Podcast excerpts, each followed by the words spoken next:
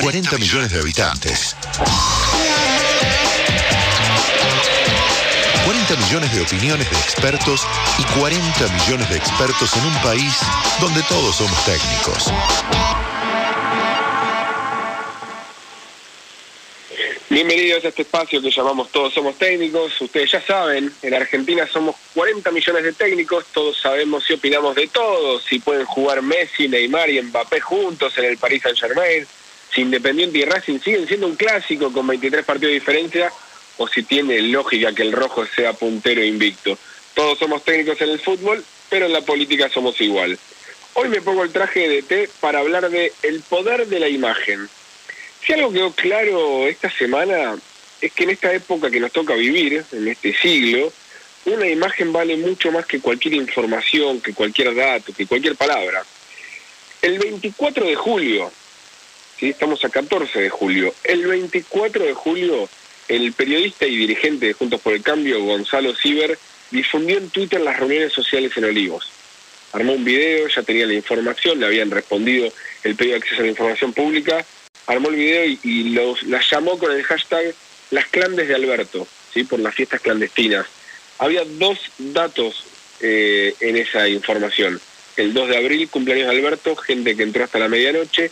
El 14 de julio, cumpleaños de Fabiola, gente que entró hasta las 2 de la mañana.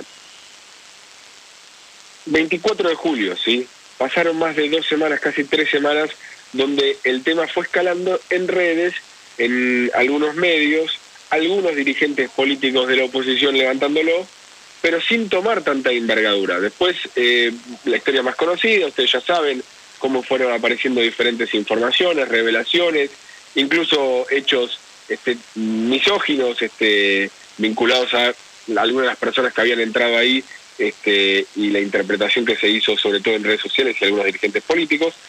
Pero recién anteayer, este jueves, con la aparición de la segunda foto, porque la primera generaba quizás algunas dudas, pero con la segunda ya no quedaron dudas, y la imagen demostró todo su poder. El ver la imagen demostró el poder que tenía y ahí el vendaval político que, que se armó. No es la primera vez que esto pasa. En muchos hechos a lo largo de la historia reciente de la Argentina se demuestra que las fotos o los videos este, tienen un impacto distinto. Se me viene a la cabeza, por ejemplo, el caso de la Rosadita. ¿Se acuerdan? Ya se sabía desde 2013 que había una investigación en torno al lavado de dinero vinculado a Lázaro Báez que eh, desató el programa PPT de la Nata 2013. Recién en 2016, cuando se ve una imagen de gente contando plata, millones de, pesos, de dólares, de euros en, en la Rosadita, el escaso escala de otra manera y la justicia también se mueve de otra manera escaló el tema, pero siguen algunas interrogantes, como por ejemplo de dónde vino esa plata. José López es el otro que seguramente ustedes están pensando en este momento, arrojando los bolsos y dejándolos en la puerta de un convento con la monja saliendo y entrando los bolsos con plata con un rifle, el que era secretario de Obras Públicas, segundo hombre de importancia del ministerio que conducía Julio De Vido. También ahí se desató un escándalo de una persona que estaba denunciada por enriquecimiento ilícito muchos años antes. Las imágenes siempre impactan. Pienso en los millones que se encontraron en la caja de seguridad de Florencia Kirchner. Pienso en los cuadernos, como no solo impactaban la imagen de los cuadernos en sí, sino como el complemento cuando aparecieron fotos y videos que le daban veracidad a lo que decía ese, esos cuadernos, por más que ya estaba comprobado que los cuadernos eh, tenían eh, veracidad, que eran reales. En el caso del espionaje ilegal, por ejemplo, durante la AFI Macrista, también se filtraron algunas imágenes del seguimiento que hacía esos agentes este, de la AFI, e imagínense si hubiesen aparecido más imágenes, cómo el escándalo hubiese aumentado mucho más. A veces también hay que decirlo, la imagen escandaliza, pero hay algunos que parece que su poder, o que frente a su poder son inmunes. Pienso en Mario Ishi, intendente José Cepaz. Apareció un video donde decía a diferentes personas, le decía, yo los tengo que cubrir cuando están vendiendo falopa con las ambulancias. ¿Sí? Un intendente que aparece en un video diciendo eso, no pasó nada en ese caso. una indignación, pero pasó largo.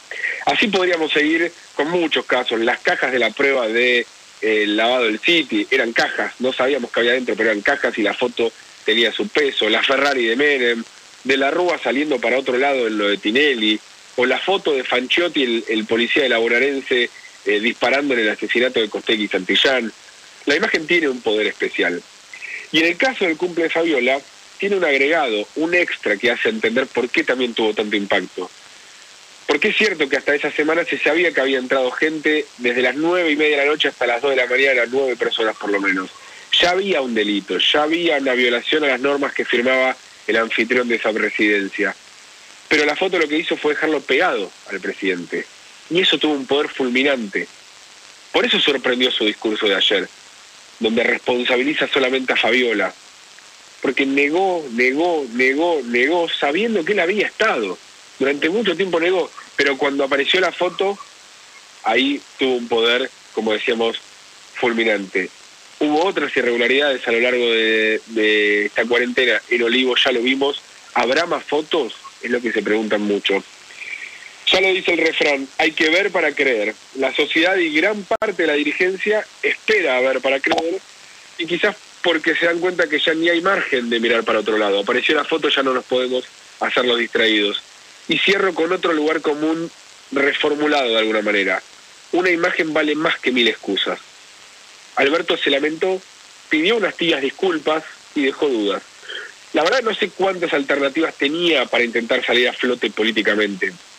Justo en un momento de mucha debilidad, lo que hizo creo que en los manuales de comunicación política es lo lógico, pedir disculpas o lamentarlo e intentar dar vuelta a la página rápidamente. El problema es que hay un difícil panorama que le queda para adelante a un presidente, que con esta foto del cumpleaños se siguió devaluando y que le quedan dos años más de mandato, dos años más de, de gestión dos años que entregan una imagen, una fotografía, que me cuesta mucho visualizar para entender cómo serán. Ese es mi planteo porque todos somos técnicos.